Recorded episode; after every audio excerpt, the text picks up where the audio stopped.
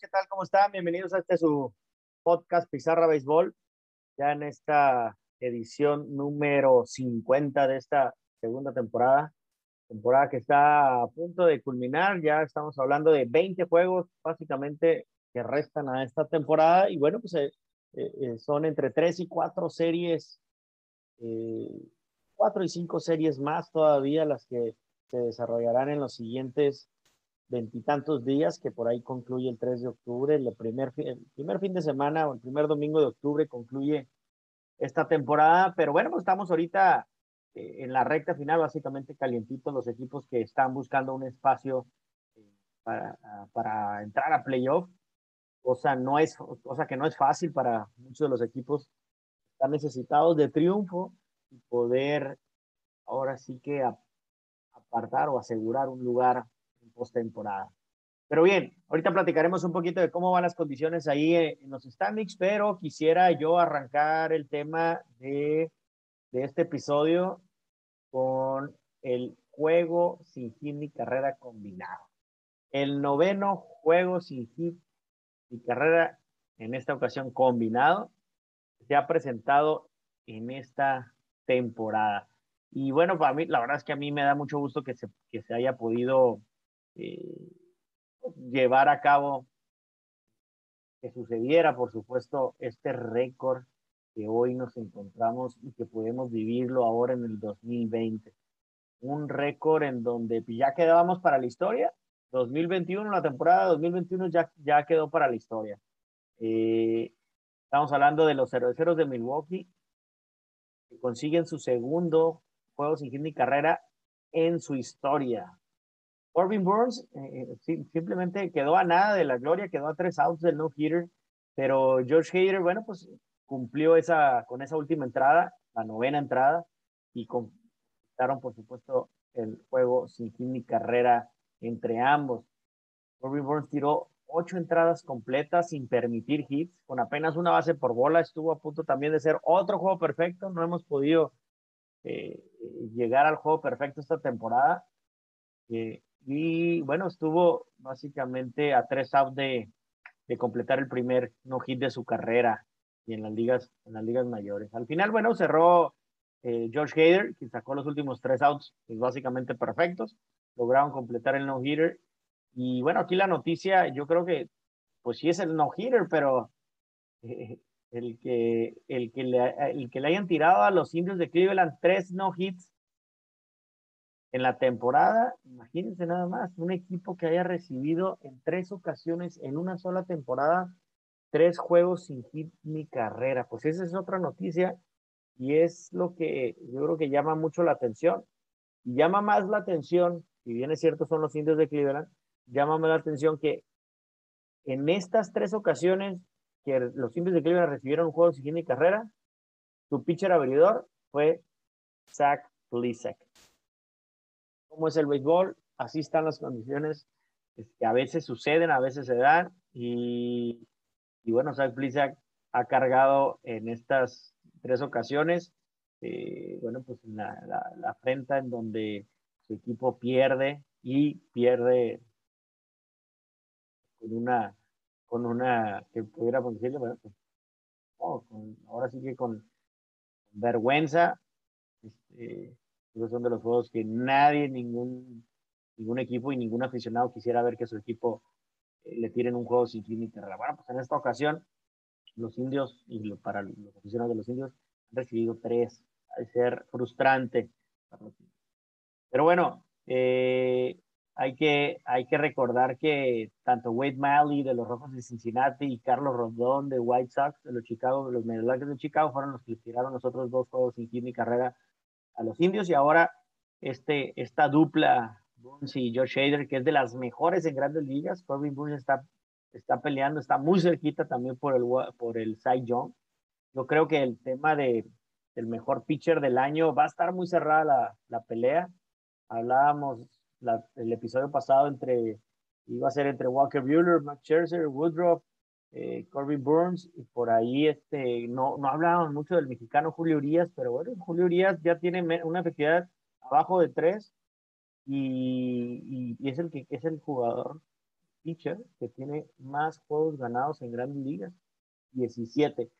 Poco se habla de Julio Urias y creo que tiene que ver algo por otra parte, pero seguramente en grandes ligas y en Estados Unidos un poco de racismo porque creo que si cualquiera de estos cuatro lanzadores que hablamos o el top 5 de, de pitchers y alguno de ellos fuera líder en, en historias, creo que se estuviera hablando mucho más de lo que se habla de Urias. En fin, eh, regresamos al tema de, del no hitter que se ha registrado en ahora sí que es el, el récord que se ha registrado en la historia del MLB. Lo que ahora sí que lo que ha demostrado es que una vez más el picheo ha dominado esta temporada. Poco estamos acostumbrados a ver nueve juegos sin hit ni carrera en una temporada. Continúan eh, un porcentaje de bateo bajo. Y bien es cierto, ha mejorado con respecto a, a, las, a, los últimos dos meses el bateo, sigue un bateo, eh, pues, por, así decirlo, mediocre. Y, y, bueno, fíjense nada más, si, si, nos ponemos a ver un poquito en la historia, los juegos sin hit ni carrera que se han conseguido en una temporada, bueno, en el 2021 pues ya estamos hablando de que son nueve juegos sin hit ni carreras, en el 80, en 1884, 1884, finales del siglo XIX, estamos hablando, fueron ocho juegos sin hit ni carrera, que era eh, hasta donde estábamos parados con ese empate, y bueno, lo, lo decíamos por, por, por este podcast que seguramente íbamos a conseguir rebasar ese récord, ya lo logramos y, se, no duden que por ahí en los últimos 20 días se pudiera, se pudiera conseguir el, el último para llegar al 10. Ojalá, ojalá pueda suceder. Y bueno, eh, no había habido un, un, una temporada de, de, tantos juegos sin hit ni carrera. La última que hubo fue en el 2015 con 7 y, y, y, fue realmente la temporada más cerca a lo que, a lo que llegamos esta, esta temporada, que aún, que aún no se acaba. Eh, hemos platicado un poquito de, de esta esta gran, gran, gran, gran hazaña que por supuesto en ningún momento es fácil. Un, Corbin Burns coque, eh, coqueteó, coqueteó con el juego perfecto. Eh, se le fue ahí el juego perfecto en la, en la séptima entrada y también tuvo la oportunidad de lanzar en la novena entrada mm, para poder alcanzar ese juego sin hit y pasar a la historia. Sin embargo, con 115 pichadas, eh, su manager, Craig Council, decidió eh, no mandar la lomita en la novena entrada, a pesar ahí de que fue abuchado George Hader porque, eh, bueno, pues no, no fue Corbin Burns y, y, eso que estaban en el estadio de Cleveland, pero bueno, los aficionados que buscaban y querían ver y presenciar un juego sin mi carrera, bueno, abucharon ahí la decisión del manager Craig Council de no mandar al pitcher abridor y poder eh, cerrar con broche de oro este, este. Sin embargo, bueno, eh, creo que las decisiones que toma Craig Council mucho fue en base al tema del brazo, lanzar de, de Corby Burns, que también, pues bueno, están en un cierre de, temporada y probablemente le hubiera, hubiera ah, seguramente hubiera pichado unas 15, 20 pichadas más, por lo menos. Y bueno, pues estaríamos llegando básicamente a las 130, 135 pichadas. Y si, si fuera un poquito más, 140. Entonces ya era complicado, por supuesto, para un caso de lanzar que no está acostumbrado por lo regular a estar tirando y más allá en esta época del año en donde también los brazos se encuentran cansados y más aún que la temporada pasada fue corta y no tuvieron y ahora sí que la estamina completa de tirar 200 entradas, 100, de entre 150 200 entradas que por lo general se tiran una, en una campaña. En fin, creo que, creo que fue la mejor decisión ahí, fue un, jugaron para el equipo, el marcador final fue tres carreras a cero y esta nueva, nueva marca que se impone desde aquel entonces, desde 1884, 1984, bueno, pues por primera vez la estamos, la estamos viendo. 14 ponches, 14 ponches recetó Burns y un control increíble. ¿No? ya que en sus primeros 14 adversarios, sus primeros 14 bateadores, se enfrentó 11 de ellos los ponchó. A 11 de ellos los ponchó. Y retiró un orden a los primeros 18, a los primeros 18 bateadores, hasta después de dar un boleto a Miles Straw en el inicio de la séptima entrada. Y bueno, pero después ya resolvió la, esta, con este corredor en base, resolvió la entrada y al final de cuentas, bueno, salió, salió avante. Ya cuando vino Heider en la novena, fue prácticamente sin despeinarse. Echó al primer bateador, al colombiano Oscar, Mercado, después al primera base Jace Peterson lo dominó con un, con un foul, elevado de foul, y, eh, y después George Hader ponchó a Stroh, abanicándole una pelota en el. Fíjense nada más, los, los cerveceros de Milwaukee no habían tenido un juego sin fin de carrera desde el 15 de abril de 1977, allá en Baltimore, que lo, se, lo, se, lo, que lo, propiciaron a, los Orioles de Baltimore. Y bueno, hasta, hasta entonces, hasta entonces, vuelven a conseguir Este juego sin fin de carrera se suma, o es el segundo juego sin fin de carrera combinado de la temporada. Ustedes recuerdan aquel combinado que se dio contra los Dodgers de Los Ángeles, ¿no? donde estuvo Wade Davis, eh, todavía estuvo Kimbrell. Eh, el único que queda ahí con el cachorro llegado es Zach Davis. El, el, otro, se me, va, se me van los otros dos lanzadores, pero en fin, pero fue, fue el segundo combinado de esta, de esta temporada. Y eh, pudiéramos hablar de uno no, de un décimo juego sin fin de carrera, pues bueno, seguiremos hablando del de Madison, Madison Bumgarner, que, pero fue de siete entradas, que sí completó el juego por ser una doble cartelera. Aquel doble cartelera en contra de los Bravos de Atlanta del 25 de abril logró siete entradas sin permitir carrera. Y, y los otros juegos que sin imparable en la campaña fueron el de Joe Musgrove de, playa, de, de, de los Padres de San Diego, 9 de abril, Carlos Rodón de los Medios Blancas de Chicago el 14, eh, John Means, el zurdito de los Orioles de Baltimore el 5 de mayo, Wade Miley, el mismo eh, mayo también, el 7 de mayo, de los Rojos de Cincinnati, Spencer Turbo, bueno, que lamentablemente perdió la temporada por, debido a, a una cuestión en el hombro de los Tigres de Detroit, fue el mismo mayo, el 18, y Corey Kluber de los Yankees de Nueva York el 19 de fue una un mayo lleno de juegos sin hit, carrera. Hasta después, bueno, llegó el juego combinado de, los Cachorros de Chicago en contra de los Dyers y Tyler Hilbert, que había lanzado el juego sin hit carrera más reciente en Grandes Ligas, fue el 14 de agosto, los Arizona Diamondbacks contra los Padres de San Diego. Vamos a ver si se, si puede concretar otro juego sin, sin carrera. Hay que estar pendiente los equipos que pueden contra los indios de iban a ver si se puede llevar un cuarto, cuarto juego y mi carrera, sería, creo ya, híjole, de por sí penoso, ya no sé, yo creo que ya increíble que puedan llevar uno, un, cuarto juego sin mi carrera. Bueno, pues hay hazañas, hazañas también, y la otra hazaña y que se consiguió esta temporada 2021, pues es de un caballo, un caballo que empezó militando con un equipo, ahora viene a cerrar esta temporada como refuerzo y hablamos de Max Scherzer. Max Scherzer, el veterano Max Scherzer, es un pitcher que debe estar en el Salón de la Fama.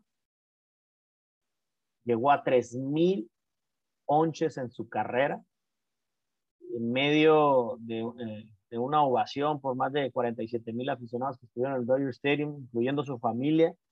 Eh, pues Max Scherzer hizo historia, ganándole a los Padres de San Diego por ocho carreras a cero, completó la, la barrida en contra de ellos y en la octava entrada perdió el juego perfecto, estaba tirando juego perfecto, no hemos podido conseguir un juego perfecto contra, eh, en esta temporada, y el juego perfecto se le fue en la octava entrada, un doblete, ya con un out en la octava entrada, con un doblete de Eric Hosmer. Y enfrentó a, a 22 bateadores, 22 bateadores para poder retirándolos, retirándolos de forma consecutiva, no se les había envasado ni por base por bola, en fin, hasta que Harry Hosmer con un doble al jardín derecho consigue eh, el primer hit para el equipo de los Padres de San Diego y con esto evitar un juego sin hit ni carrera, que sería el segundo de la temporada para los Padres, pero perfecto, pues bueno, sería una gran hazaña Matt Scherzer, que desde que, veterano de 37 años, pero desde que llegó a los Dodgers ha estado tirando muy buen, ha estado tirando excelente, casi a la perfección. En sus últimos 29 entradas no ha permitido una carrera limpia, no ha permitido una carrera limpia. Eh, va de 6, en su récord va de 6, 6 ganados, 0 perdidos en 8 juegos, con 0.88 de efectividad desde que vino el cambio de los de, los de, nacionales de Washington, ¿no? Y liderea las ligas mayores con la efectividad 2.17. Yo creo que Max Scherzer se mete de lleno ya como candidato eh, serio y liderando la posibilidad de ser el Cy Young de, de la Liga Nacional este año. Sería su cuarto eh, Cy Young de su, de su carrera. Y creo que, bueno, pues ahí está Walker Buehler también, compañero de equipo, pero también está Brandon Woodruff, también está Corbin Burns. Ahora con este juego combinado sin fin de carrera, seguramente tendrá muchos votos al momento de que se considere quién pudiera ser el ganador. El mexicano Julio Urias debe de tener votos, por supuesto, también. Y creo que eh, entre ellos va a quedar, va a quedar quien, el ganador del mejor pitcher del año. Fíjense nada más, aquellos pitchers que han llegado a 3.000 ponches y han tenido o tienen tres Young, eh, tres o más, ¿no? Eh, la mayoría de esos que les voy a, les voy a nombrar, solamente dos de ellos no han llegado al Salón de la Fama. Pero fíjense, nada más clase de, de, de, pitchers, ¿no? No voy a mencionar todos a 10, pero solamente 19 jugadores o 19 pitchers en la historia de grandes ligas han conseguido 3.000 ponches más. Solo 19 pitchers en la historia de grandes ligas. Bueno, quienes han conseguido 3.000 pon ponches y han sido ganadores Cy Young o más, premios Young o más, estamos hablando de Roger Clemens, que es el que lidera el premio Cy Young. Son siete galardones para Roger Clemens, pero él lo vamos a poner como un signo de interrogación, no está en el Salón de la Fama. Ustedes conocen no voy a polemizar ni a debatir su tema, extra, ahora sí que extra juego, y eh, hasta ahorita es el que se mantiene fuera del Salón de la Fama. El otro es Randy Johnson con cinco Cy ya está en el Salón de la Fama. Steve Carlton con cuatro Cy ya está en el Salón de la Fama. Greg Maddux, cuatro Cy y ya está en el Salón de la Fama. Max Scherzer, Pedro Martínez y Tom Seaver estos últimos tres que les comento, solamente Max Scherzer no está en el Salón de la, de la Fama, aún porque, bueno, pues, es, un, jugador en activo. Yo creo que seguramente Max Scherzer debe estar en el Salón de la, de la Fama. Eh, pero pues, no para, no para nada más ahí en el tema de, de Max Scherzer y su casi juego, juego perfecto. Y una noche, una tarde, una tarde redonda para Max Scherzer porque fue, conectó su, realizó su ponche número 3000. Ponchó a 9 en 92 pichadas en 8 entradas. Consigue su décimo ganado. Pero aparte, consigue algo que pocos pitchers pueden hacer. Y eso es, y eso también es es acreedor a un merecimiento especial, por supuesto, un reconocimiento especial, eh, en donde realizó solamente nueve pichadas en una entrada. Hizo un inning inmaculado.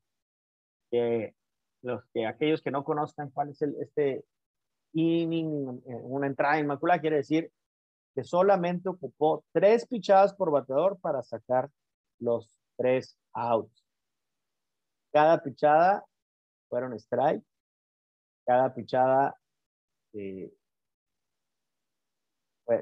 fueron strikes, foul, en fin, lo fueron tres ponches consecutivos, solamente utilizó nueve fichadas. A eso se le llama una entrada inmaculada. Estamos hablando, bueno, pues básicamente Scherzer, a pesar de, de ser un veterano ya de 37 años, pues se ve eh, un pitcher rejuvenecido, un pitcher su recta todavía alcanza las 97, 98 millas, eh, su slider, su cambio, su change, o sea, tiene, tiene muchas pichadas y por supuesto un excelente, excelente, excelente control. Ahí está la hazaña de Max Scherzer y bueno, pues da, la verdad es que son de las cosas que, que agradan ver a, a, nosotros que, que, seguimos el béisbol y que nos gusta el béisbol, bueno, pues este tipo de lanzadores que hacen historia, historia que son eh, generacionales, por supuesto, que rompen récords, de jugadores que, de otros jugadores que no vimos jugar, ¿no? O de otras épocas, y eso, por supuesto, es de júbilo para nosotros que nos gusta el béisbol ver este tipo, este tipo de hazañas. Estamos viendo historia, así como las que hemos visto durante esta, estos últimos, que podría decir 10, 20 años, esta última generación. Bien, Max Scherzer, sus 3.000 ponches y su entrada inmaculada. En fin, bueno, ahora sí, vámonos a, a, los temas que, ahorita a los equipos contendientes, pues y a los fanáticos de los equipos contendientes, pues están, por supuesto, pendientes de que sus equipos ganen y que pierdan otros para poder alcanzar un boleto de postemporada. Y me voy a ir, ya ni voy a, yo creo que las, las divisiones de la Liga Americana, empezaré por ahí, yo creo que no hay marcha atrás, los tres tienen una gran ventaja, al menos que pase una tragedia, no van a ganar sus divisiones. Eh, faltando todavía, faltando este, 20 o menos, eh, menos juegos por equipo, ¿no? Por jugar. Y Tampa Bay va a ser el campeón de la división este de la Liga Nacional. Los Medias Blancas de Chicago van a ser campeones de la Liga Central, son el equipo que tiene más ventaja sobre el siguiente rival, 12 juegos por encima de los Indios de Cleveland. Y en la oeste, los Astros de Houston eh, están a seis juegos y medio, creo que es una una cómoda ventaja. El equipo de los Astros de Houston no deben de perder esa, esa, ventaja. Pero si nos vamos al juego de comodín, eh, podemos hablar que la pelea pues ya, ya dio una voltereta. El equipo de Toronto que viene ahorita en una excelente, muy buena racha. Estos últimos 10 juegos ha ganado 9, otra vez empieza otra rachita con tres ganados de forma consecutiva. Ha ganado eh, al equipo de Yankees y al equipo de Boston, los ha rebasado y están ahorita básicamente, eh, hoy terminada la temporada, enfrentándose Toronto y Boston por ese juego de comodín. Los Yankees están a medio juego atrás de, de ellos, que, que se encuentran empatados. Oakland están a tres juegos y Seattle también a tres juegos. Nada más.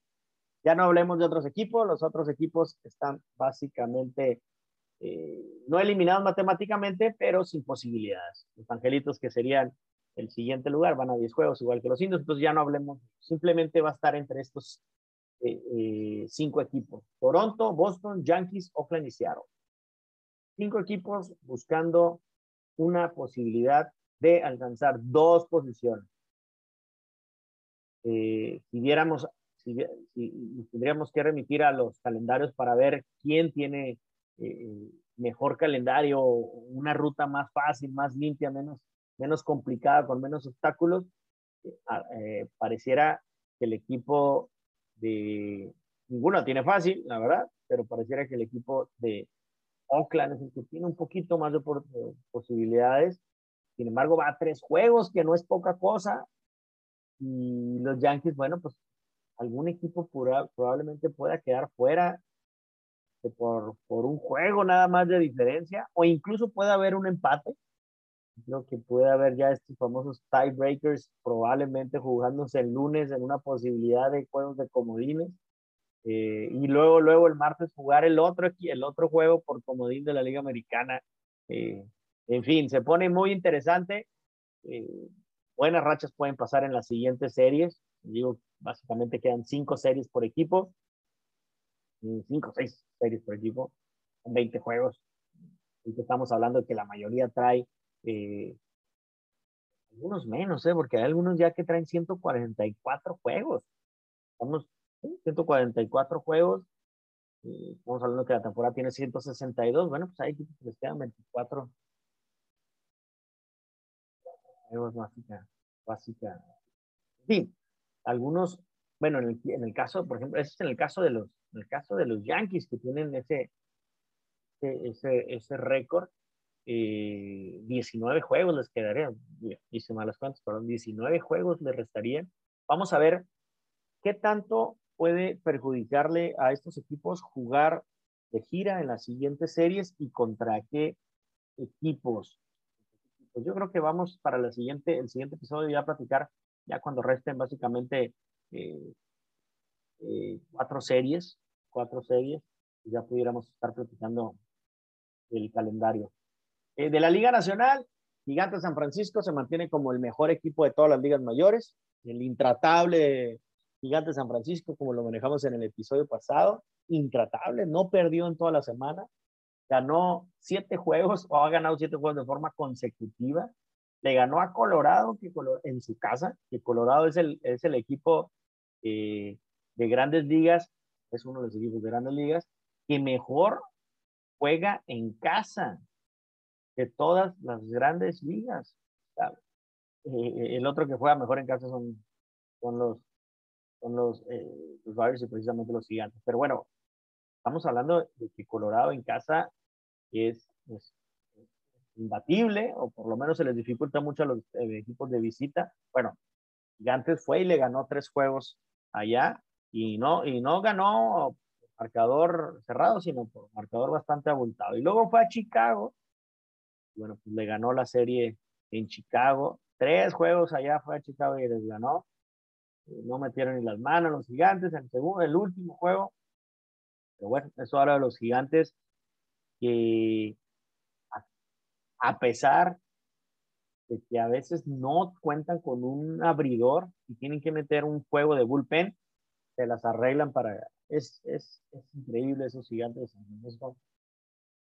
Qué pelota están jugando y no se ve por dónde puedan este, perder una serie y por dónde puedan eh, perder esa, ventaja que tienen sobre los Dodgers y que, pareciera que no es tanta, pero dos juegos y medio, sin embargo, deben de acomodar muchas cosas, que los Dodgers pierdan, que los gigantes también, y se ve muy, muy, muy difícil. Eh, los padres van a tener que ayudarle a los Dodgers de ganar, y si quieren los padres pasar a playoff, van a tener que ganarle a, a los gigantes de San Francisco de los últimos, eh, eh, eh, le restan todavía de los últimos 20 juegos de los padres y de los gigantes van a enfrentar 10 veces la mitad del calendario restante. Les toca jugar entre ellos. Lo que y pues vamos a ver si los padres pueden contra esos gigantes San Francisco. Abren en esta semana serie allá en San Francisco cuatro juegos. Entonces, y luego van en la siguiente semana tres juegos a San Francisco y luego terminan el calendario regular precisamente allá en San Francisco. Vamos. San Francisco, San Diego, San Francisco. Eh, los pares tienen que, tienen que ganar este, de esos 10 juegos. Ellos están en la pelea, están empatados por el tema de wild card. Y los gigantes, por supuesto, van a buscar aprovechar eh, consolidar su ventaja y ampliar el margen en contra de los Dyers, precisamente en esos 10 juegos contra los padres de San Diego. Eh, los cerveceros de Milwaukee es el otro equipo que va viento en popa, tienen una, una muy buena ventaja eh, sobre los rojos de Cincinnati, han ganado sus últimos cinco juegos de forma consecutiva, tienen un gran picheo, un staff de bullpen excelente, bueno, pues bateo también oportuno. El otro equipo son los Bravos de Atlanta, que si bien es cierto, los Bravos de Atlanta tienen menor ventaja, eh, sobre el equipo de, de, Filadelfia, que, está, que se encuentra en segundo lugar. Bueno, también el equipo de los Bravos Santa se mantiene hasta el momento como líder de la división este de la Liga. Bueno, la pelea, o mucho de la pelea se encuentra en la, en la, en la carrera por el comodín y ahí están los Dodgers de Los Ángeles. Los Dodgers de Los Ángeles van a pasar a playoff, ya, ya estamos hablando que se encuentran a 16 juegos de ventaja, 16 juegos de ventaja sobre los padres de San Diego y los Rojos de Cincinnati, 16 juegos. Eh, los Dyers que enfrentaron a los padres en Los Ángeles este fin de semana, los barrieron y despegaron ahí, despegaron ahí ahora a 16 juegos de ventaja sobre el segundo lugar del comodín, que al día de hoy se encuentra empatado entre Rojos y Padres. Eh, y ahí le sigue Cardenales de San Luis a un solo juego. Los Cardenales se metieron ya de lleno a la pelea a un solo juego. Sin embargo, San Luis le toca un calendario complicado. Filadelfia está a dos juegos y medio y los Mets a tres juegos. Creo que de estos ya habíamos platicado que los Filadelfia es el que tiene eh, el calendario mucho más fácil. Sin embargo, los Phillies de Filadelfia apenas tienen un juego arriba de 500. Es un equipo muy inconsistente. De sus últimos 10 juegos solamente ha ganado 3. Están en la pelea, pero pues, parece que no los tuvieran porque no tienen urgencia de ganar. Entonces, yo creo que Filadelfia se quedará en camino. Los Mets de la misma forma, 5-5 en sus últimos 10 juegos. Eh, entonces, pues bueno, eh, quieren un lugar de comodín, pero pues no, no, no, no se ve que despegue ninguno de estos equipos. Cardenales de San Luis igual, 5-5. Cincinnati 4-6 en los últimos 10 juegos. Y los padres 4-6, tres juegos perdidos de forma consecutiva. Ninguno de estos quiere pasar a playoff por el récord que, que, vemos en los últimos 10 juegos. Ninguno de estos está jugando buena pelota. Ninguno de estos está siendo explosivo o ninguno de estos está jugando con la urgencia, por supuesto, que se refiere llegar a enfrentar un juego de comodín. Sin embargo, cualquiera de estos cinco que enfrente eh, a los Dodgers, pues va a ser un rival muy complicado porque, bueno, va a tener, ya no va a existir esa diferencia, este, estadísticamente solamente va a quedar ahí para, para el registro eh, y puede haber mucha diferencia entre, entre el primer equipo comodín, como los Dodgers, que llevan 16 puntos de ventaja, sobre el que quede en segundo hasta ahorita, quiere ampliarse y bueno, pues eso no importa en un solo juego de comodín, es béisbol y cualquiera puede, puede lograr el triunfo. Entonces estos, estos cinco equipos también de la Liga Nacional están haciendo todo lo posible por alcanzar, por alcanzar ese lugar o ese único lugar. solamente es un lugar. En la Liga Americana todavía se tambalean ahí dos lugares. Eh, aquí es un, uno solo. Eh, asegurar un pase a playoff. Estos cinco equipos, Mets de Nueva York, los Phillies de Filadelfia, los Cardenales de San Luis, los Rojos de Cincinnati y los Padres de San Diego. Yo sigo creyendo que los Padres de San Diego tienen que estar ahí. Es el equipo que se conformó para poder llegar a playoff, es el equipo que se conformó para de un inicio y se escuchaba para ganar la división y ganar a los Dodgers de Los Ángeles, incluso para ganar la serie mundial. Entonces, creo que eh, eh, con el roster que tiene para el San Diego, debe de estar eh, siendo el segundo equipo de comodín para poder enfrentar en un solo juego a los Dodgers de Los Ángeles. Las condiciones no van a suceder o el despegue de uno y otro no va a suceder en esta semana. Muy difícil ya que hay cinco equipos que están ahí. Lo que lo que va a suceder es que vamos a tener un cierre, una semana, una última semana, que seremos muy espectacular, una semana en donde haya, haya muchos equipos motivados todavía peleando esos, o ese lugar. Creo yo que se va a definir precisamente en la última semana. Quién sabe, probablemente en la última serie. Ya en el mes de octubre viernes, sábado y domingo, es el del primer, del, primer fin de semana de octubre, decidiéndose quién pasa como comodín. La próxima semana yo creo que platicamos un poquito ya nos quedan básicamente, ¿qué? Dos, este, pues sí, dos, tres este, episodios más y se acabó la temporada y se acabó, pues sí. Ah, y los, los episodios, ¿no? Por este 2021, por lo que vamos a, vamos a ver cómo, esta semana, cómo están los calendarios para cada equipo y quién le puede, se puede acomodar mejor para poder ganar. Pero la verdad es que aún siendo un calendario fácil, es difícil para los equipos estar ganando porque siempre hay tropiezos, siempre hay zancadillas, siempre hay equipos que por más eh, malitos, entre comillas, los digo, enfrenten a un equipo que esté compitiendo, no, no, todo puede pasar. Y estas series al final se comprometen mucho, se presionan mucho, los manejadores también, que ya cada juego que se, que se, que se vaya dando de bueno, ya tiene días, ¿no? O semanas, pero ya en estos últimos es juegos de playoff. Juegos de playoff. Pierdes y, y, y, bueno, te puedes ir alejando, te puedes ir alejando. En fin, no, pero ninguno, si se fijan, ninguno ha podido este, despegar, ninguno ha podido de esta, de esta, de esta liga nacional, ninguno ha podido poder y conseguir despegarse del resto. Entonces, no veo también que suceda, que se puedan ir, se puedan despegar tanto, van a estar ahí cerca. Eh, los Cardenales de San Luis abren serie contra los Mets de Nueva York esta semana y los dos están en la pelea, uno a uno juego, el otro a tres juegos, entonces, bueno, eh, y luego los Cardenales de San Luis se enfrentan a los Padres el fin de semana, entonces, pues también son equipos que están ahí en la pelea, eh, va a estar interesante, va a estar interesante. Los Rojos de Cincinnati enfrentan a los Dodgers el fin de semana. Rojos ocupan ganar. Los Dodgers también ocupan ganar si quieren este, acercarse a los gigantes. Eh, y, y, los gigantes pues necesitan perder para que los Dodgers se puedan alcanzar, porque de otra forma creo que todavía, bueno, no, no de otra forma, los gigantes ahorita tienen en sus manos su destino básicamente igual los padres y los rojos de Cincinnati. Están empatados hasta ahorita. Están, no dependen de nadie. Están ahorita en primer lugar. Los padres y los rojos no dependen de nadie ahorita.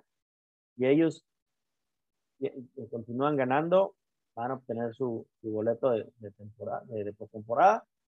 Y eso es lo mejor, no depender de ningún otro, de ningún otro equipo. En cambio, San Luis, Filadelfia y Mets sí dependen de, de Padres o de Cincinnati que pierdan para poder ir avanzando y escalando posiciones. Fin, pues se pone, se pone interesante la, la recta final. Yo hasta aquí lo voy a dejar en este episodio, esperando que en la siguiente semana podamos ir ya, que pudiera estar un poquito más claro el tema de, el tema de los, de los comodines. Creo que las divisiones pareciera hasta el día de hoy inamovible. Eh, pero sí el tema de los comodines, sobre todo en la liga, en la liga americana, que hay dos espacios todavía pues, en, la, en la línea, ¿no? En la línea. Y en la Liga Nacional, pues un espacio todavía buscando un comodín. Bueno, mm, lo vamos a dejar aquí. Nos vemos en el siguiente episodio. Gracias. Hasta luego.